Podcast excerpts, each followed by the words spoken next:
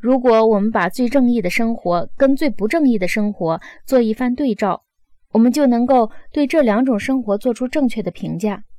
怎样才能清楚的对照呢？这么办，我们不从不正义者身上减少不正义，也不从正义者身上减少正义，而是让他们各行其事，各尽其能。首先，我们让不正义之人像个有专门技术的人，例如最好的舵手或最好的医生那样行动。在他的技术范围之内，他能辨别什么是可能的，什么是不可能的，取其可能而弃其不可能。即使偶尔出了点差错，他也能补救。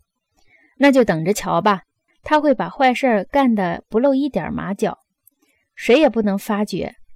如果他被人抓住，我们就必须把他看作一个蹩脚的货色。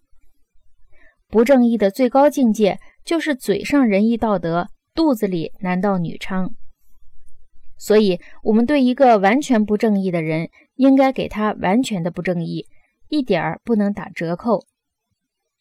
我们还要给坏事做绝的人最最正义的好名声。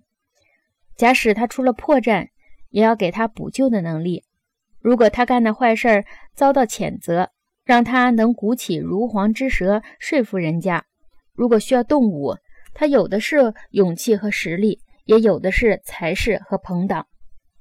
在这个不正义者的旁边，让我们按照理论树立一个正义者的形象，朴素正直，就像诗人艾斯库洛斯所说的：“一个不是看上去好，而是真正好的人。”因此，我们必须把他的这个“看上去”去掉，因为如果大家把他看作正义的人，他就因此有名有利。在这种情况下，我们就搞不清楚他究竟是为正义而正义，还是为名利而正义了。所以，我们必须排除他身上的一切表象，光剩下正义本身，来跟前面说过的那个假好人、真坏人对立起来，让他不做坏事儿而有大逆不道之名。这样，正义本身才可以受到考验。虽然国人皆曰可杀。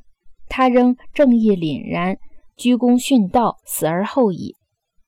他甘冒天下之大不韪，坚持正义，终生不渝。